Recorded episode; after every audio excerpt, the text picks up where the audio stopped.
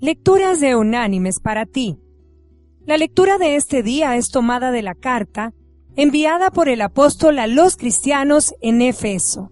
Allí vamos a leer del capítulo 5 los versículos 22 y 23 que dice, Las casadas estén sujetas a sus propios maridos, como al Señor, porque el marido es cabeza de la mujer, así como Cristo es cabeza de la iglesia, la cual es su cuerpo y Él es su Salvador. Y la reflexión de este día se llama A pesar de todo.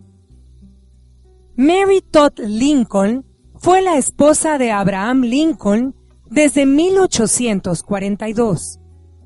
Cuando ella se casó estaba muy enamorada y en ocasiones le entristecía su ausencia del hogar para ejercer su profesión y participar en las campañas políticas.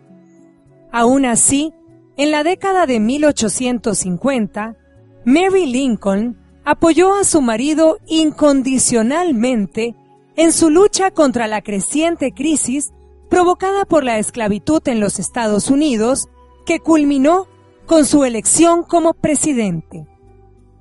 La elección de Lincoln provocó que siete estados sureños declarasen su independencia de la Unión.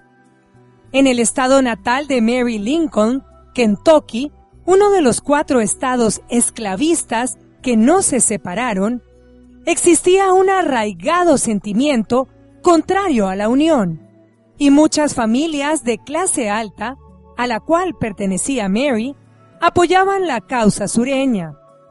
Mary Todd Lincoln se mantuvo al lado de su marido a pesar de la guerra, a pesar de la muerte de uno de sus hijos y casi volverse loca por ello, a pesar del odio de muchos y las constantes amenazas para ella y su familia.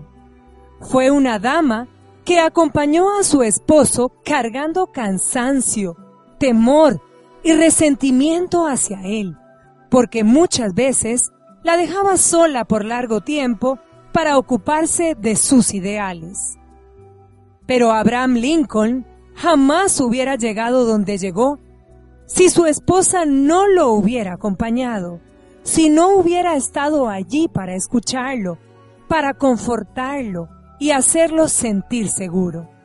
Lincoln jamás hubiera alcanzado sus metas si ella no hubiera cuidado a sus hijos o hubiera asistido todos los días al Congreso y haber formado parte de las decisiones de una nación.